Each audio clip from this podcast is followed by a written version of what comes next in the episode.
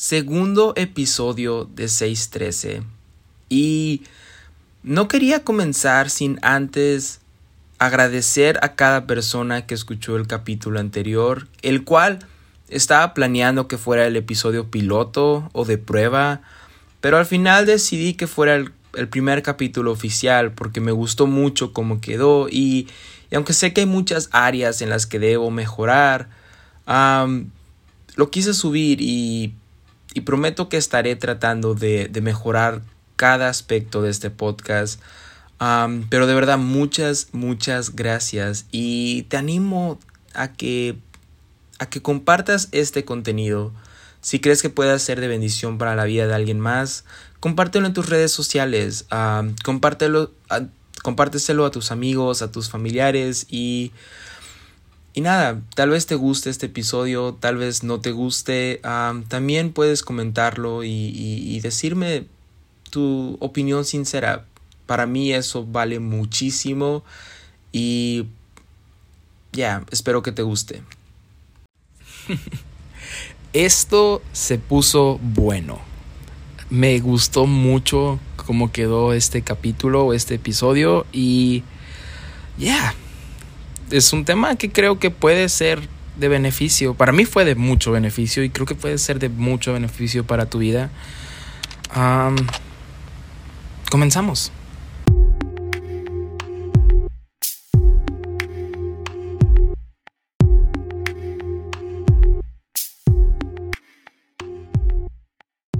Quiero comenzar recordándonos una cosa que tal vez se nos ha olvidado, pero Satanás no quiere tu vida.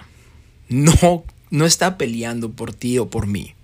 No, no es una lucha entre Dios y Satanás a ver quién se gana el alma de Martín. No.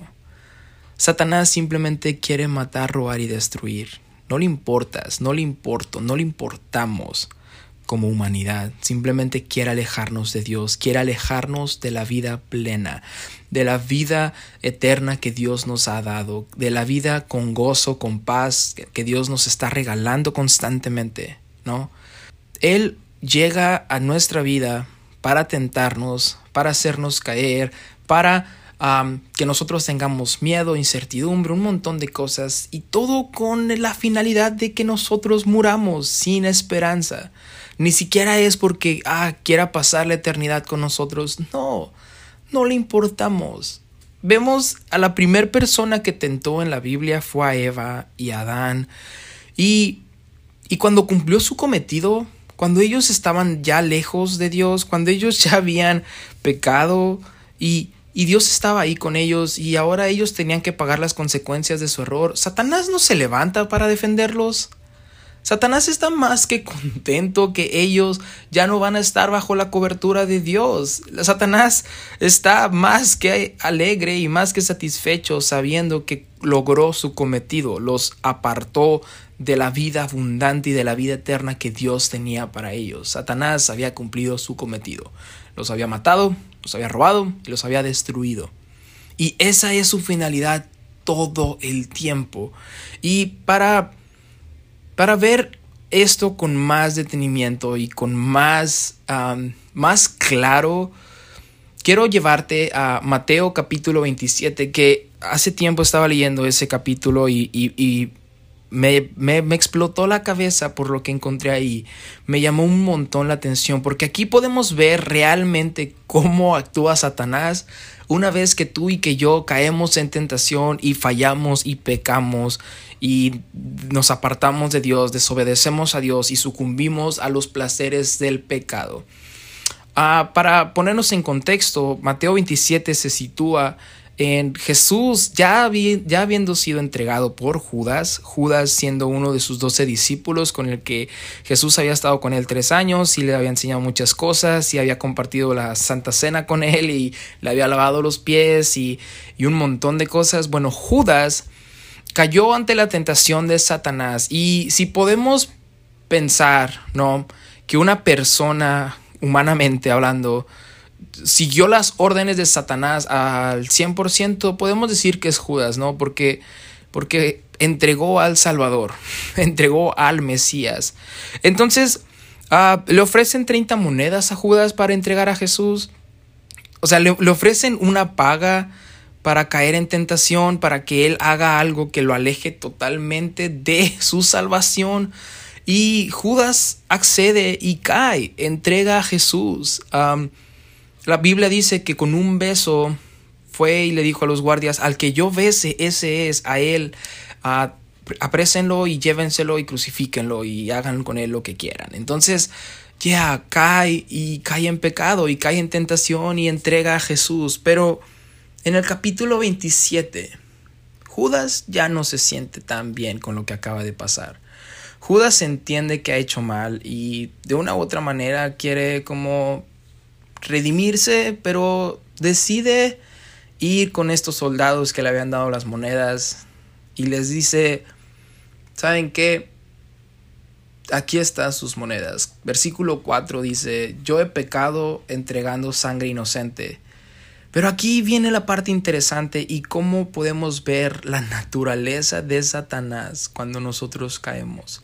Porque ves, Satanás nos, nos ofrece tentación, nos ofrece una vida uh, de placeres, de pecado y un montón de cosas que a veces hasta parece que no son malas, pero que realmente nos alejan de, de Dios. Y una vez que caemos, una vez que, que, ya caímos en pecado y que estamos fuera de la voluntad de Dios, Satanás no dice, oh, bien, bien hecho, hijo mío, ahora eres mi alma, yay.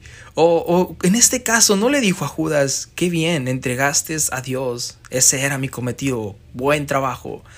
Sino que Mateo 27, 4 Dice, yo he pecado entregando sangre inocente, mas ellos dijeron, ¿qué nos importa a nosotros? Allá tú. Esas palabras han taladrado mi cabeza desde que lo leí. Y no solamente por eso, ahorita voy a explicar también por qué. Pero podemos ver la naturaleza malvada, demoníaca de Satanás, ¿no? después de que uno cae en tentación, después de que uno cae en pecado y uno va y, ay, yo caí. Y él dice, sí, allá tú. ¿A mí qué? Yo de por sí ni te quiero. Yo de por sí ni quiero pasar la vida eterna contigo. Simplemente quería que te alejaras de Dios y quería acabar con tu vida. Allá tú. Porque ese es el propósito de Satanás que tú y yo no tengamos vida eterna y que no tengamos una vida plena con Jesús. para ponerlo más en contexto y para dejarlo más claro, en el mismo capítulo, ah, ves, quiero decir esto, yo firmemente creo que Nada en las escrituras está escrito por casualidad o el orden en el que están puestas las cosas no fueron hechas solamente por casualidad. O sea, que estas dos cosas, la que voy a decir y la que acabo de decir ahorita, estén en el mismo capítulo, me hace entender que, tiene algo que ver, ¿no? Tiene, tiene, tiene algo que, que, son ah, muy parecidas y es la naturaleza de Satanás y cómo él actúa. Porque ves, tenemos a Poncio Pilato que, que está ahí, que le toca a él, por así decirlo, decidir a la sentencia que Jesús tiene que recibir. Y quiero, quiero leerlo completo a partir del versículo 15, en el mismo capítulo 27 de Mateo, dice, ahora bien, en el día de la fiesta acostumbraba el gobernador soltar al pueblo un preso, al que quisiesen, y tenía entonces un preso famoso llamado Barrabás. Reunidos pues ellos, les dijo Pilato, ¿a quién queréis que os suelte? ¿A Barrabás o a Jesús llamado el Cristo? Porque sabía que por envidia lo habían entregado. Y estando él sentado en el tribunal, su mujer le mandó a decir, no, no tengas nada que ver con este justo, porque hoy he padecido mucho en sueños por causa de él. pero los principales sacerdotes y los ancianos persuadieron a la multitud que pidiesen a Barrabás y que Jesús fuese muerto. Y respondiendo el gobernador les dijo, ¿A cuál de los dos queréis que os suelte? Y ellos dijeron, a Barrabás. Pilato les dijo, ¿qué pues haré de Jesús llamado el Cristo? y todos le dijeron que sea crucificado. Ah, y el gobernador les dijo, pues, ¿qué mal ha hecho? Pero ellos gritaban aún más diciendo, que sea crucificado. Y podemos ver aquí que, que Satanás está jugando con el pueblo y que, y ahorita lo voy a explicar por qué, porque el versículo que sigue lo explica totalmente.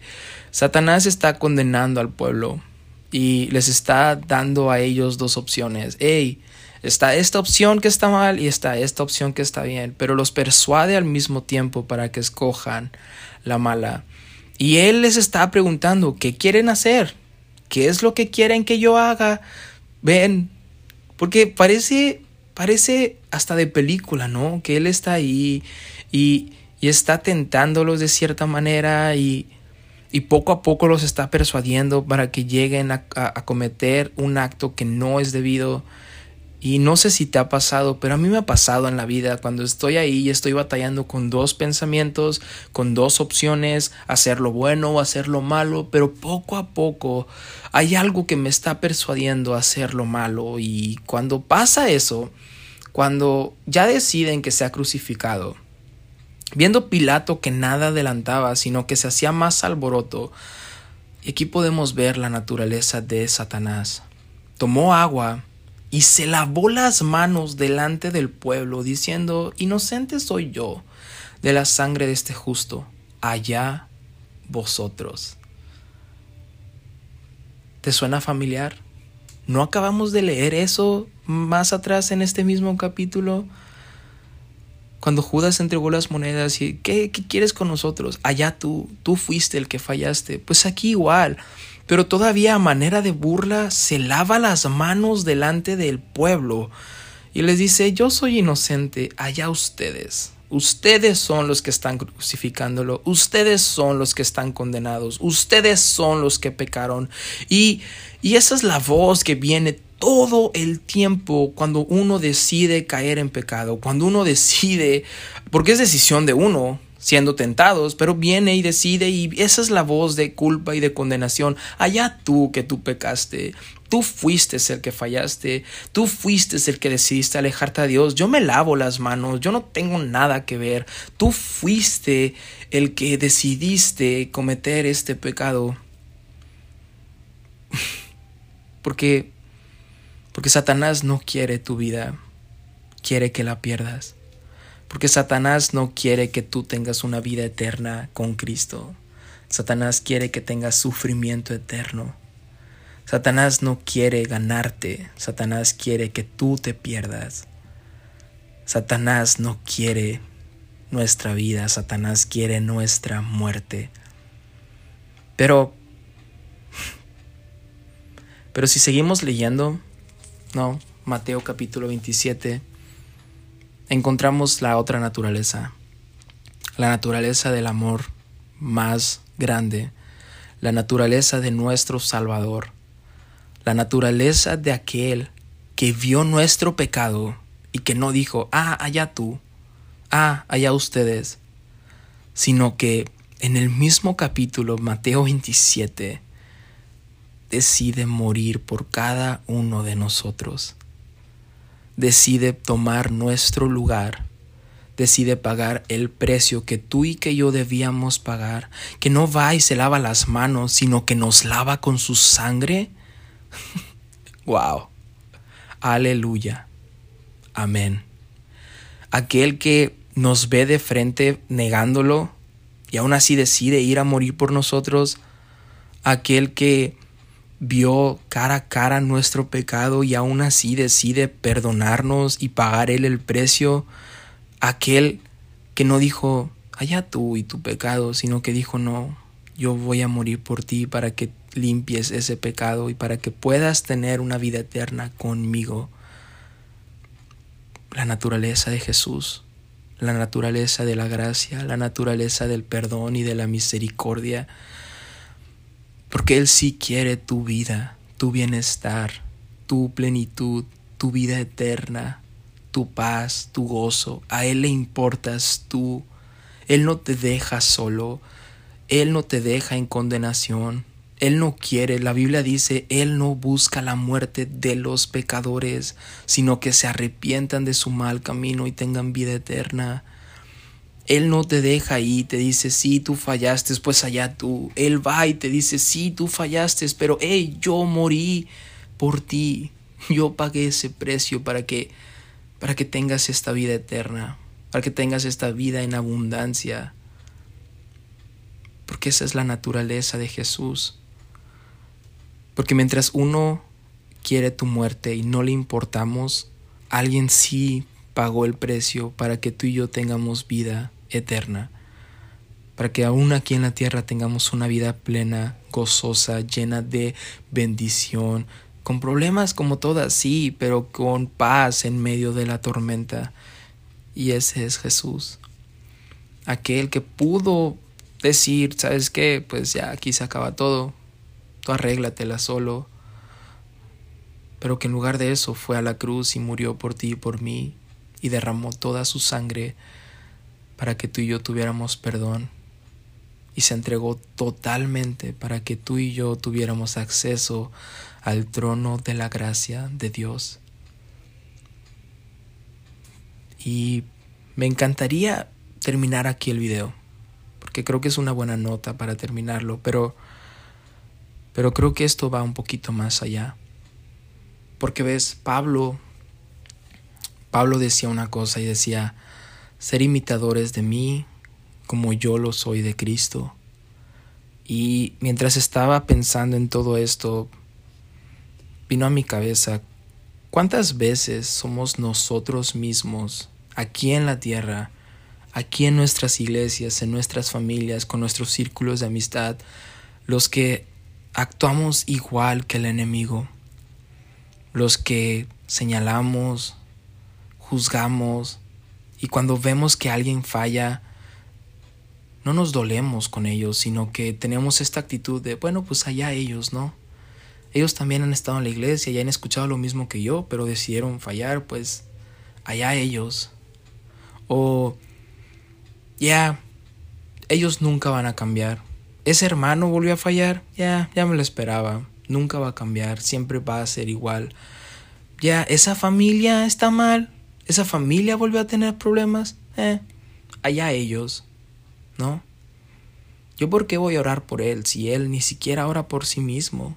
Le hemos dicho y le hemos dicho y no quiere cambiar, bueno, pues allá él.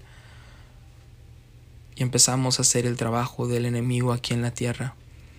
Y empezamos a condenar y a acabar con la vida de las personas aquí en la tierra, aquí y ahora.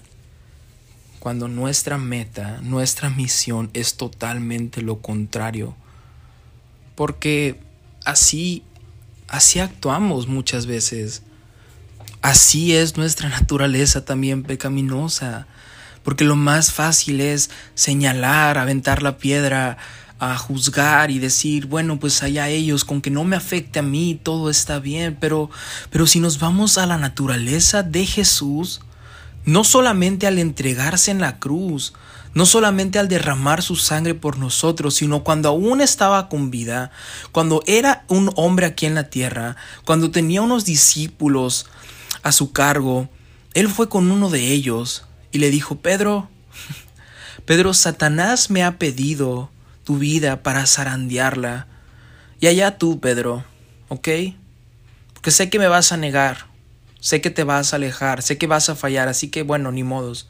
No, Jesús le dijo, Pedro, yo sigo orando por ti para que tu fe no desfallezca, para que tu fe no desmaye, para que tu fe siga firme aún cuando el enemigo ataque. Porque también tenemos cuando antes de ser entregado o antes de ser apresado, Jesús va al monte y empieza a orar, pero antes de orar agarra a Pedro otra vez y a, dos, a otros dos discípulos y les dice, quédense aquí por favor, yo voy a orar allá adelante, pero les pido por favor, estoy triste, mi alma está triste, hasta la muerte triste.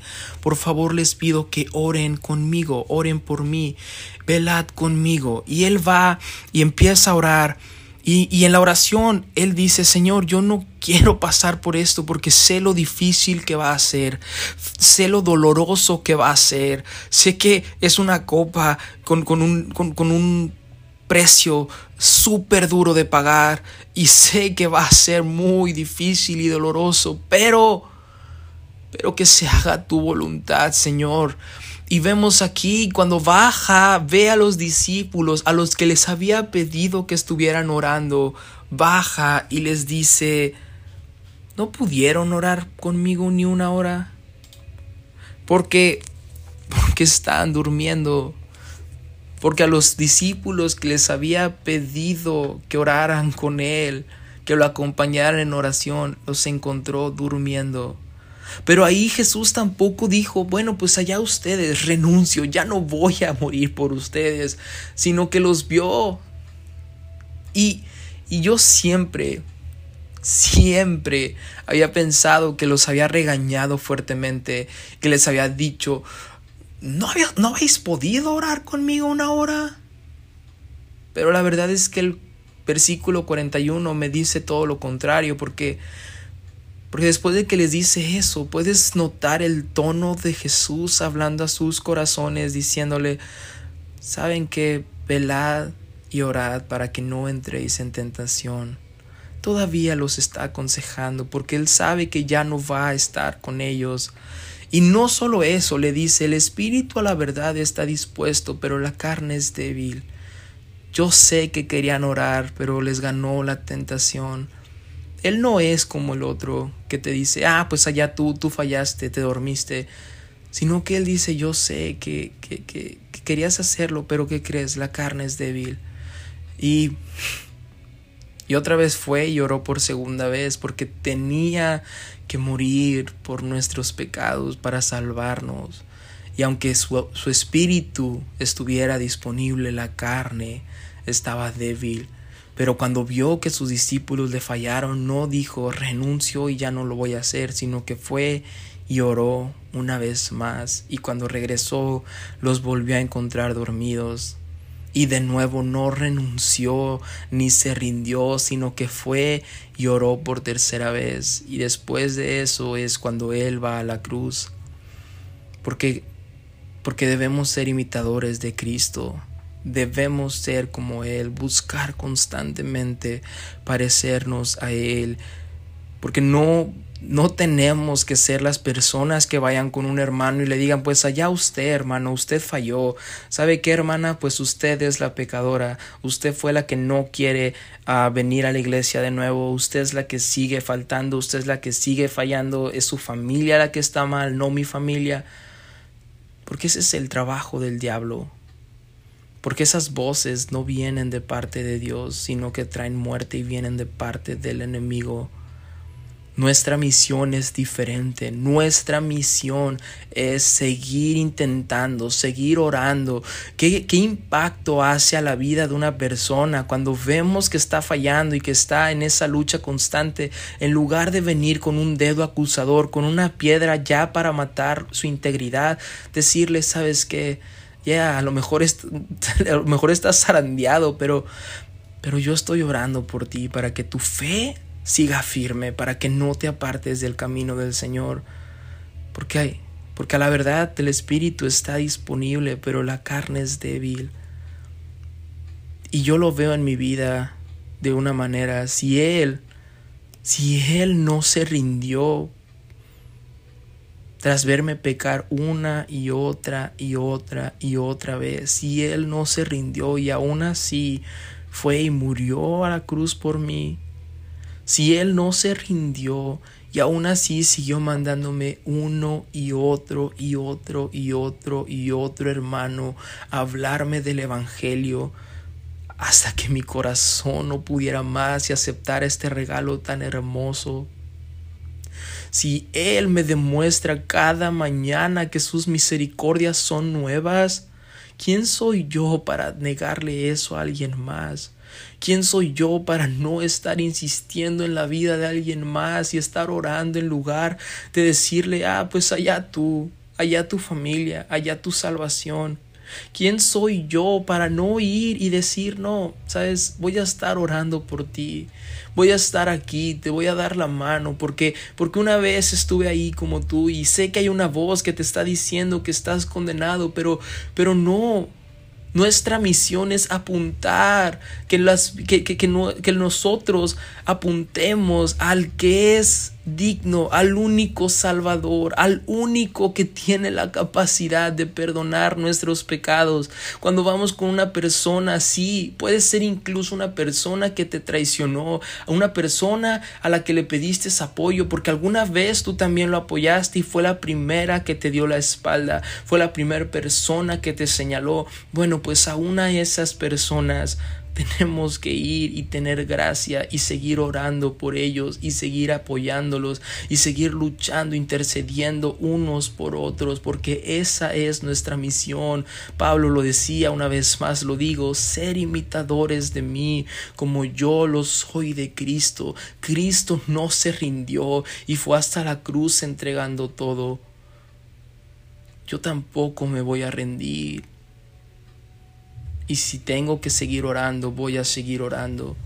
Y si tengo que dar de mi tiempo, voy a dar de mi tiempo. Y si tengo que estar intercediendo por vida de, hermanos que a lo mejor ya ni siquiera van a la iglesia, pues yo lo voy a seguir haciendo. Porque así como unas personas estuvieron intercediendo por mi familia y por mí para que el Evangelio llegara a nuestra vida, Así vamos a estar nosotros por alguien más. Esa es la misión, esa es la naturaleza que tenemos como ejemplo, esa es la gracia que se nos fue mostrada. Y en el video pasado lo decía, tenemos que dar de gracia lo que recibimos por gracia. No podemos guardarlo y ser esos, esas personas que dicen, bueno, pues yo estoy bien aquí, allá los demás que se rasquen con sus propias uñas, allá los demás que busquen su propio bienestar.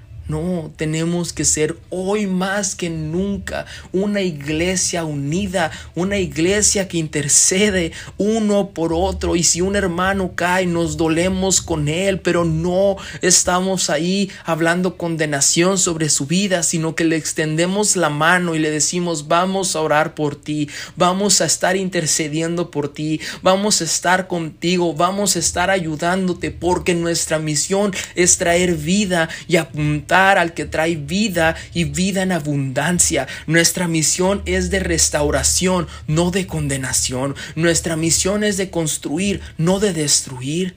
Porque ves, Pedro en alguna ocasión, en Hechos capítulo 12, cae encarcelado junto con otro discípulo, pero al otro discípulo lo matan y Pedro es encarcelado solo.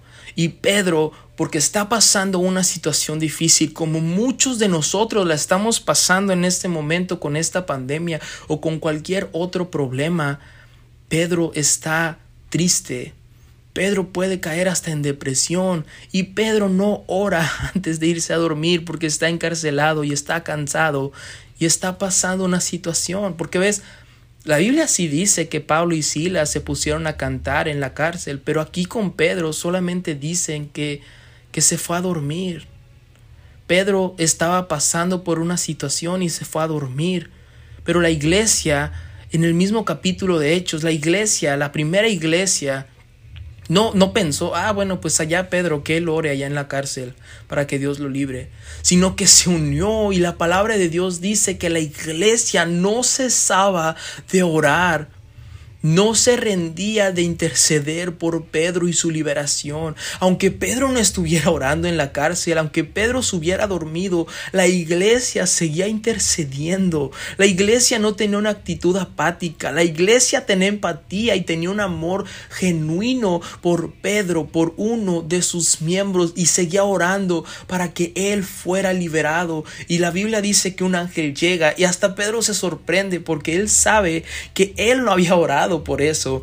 Por eso dice, no, esto es una visión, esto ni siquiera es real. Pero él no sabía que había una iglesia que estaba intercediendo, una iglesia que no se había rendido, una iglesia que no había cesado de estar intercediendo por sus miembros que estaban en una situación difícil. Así que la invitación que te hago en este momento es seamos imitadores de Cristo, seamos imitadores de esa gracia, seamos nosotros los que llevemos esas misericordias que se nos han sido mostradas a nosotros en nuestras vidas, en nuestros caminar nuestros caminares, que nosotros seamos los que lo llevemos allá al mundo, que nosotros vayamos con alguien e intercedamos por esa persona y que nosotros estemos dispuestos a lavar sus pies, a ser siervos de esas personas y que nosotros estemos dispuestos a orar sin cesar e interceder unos por otros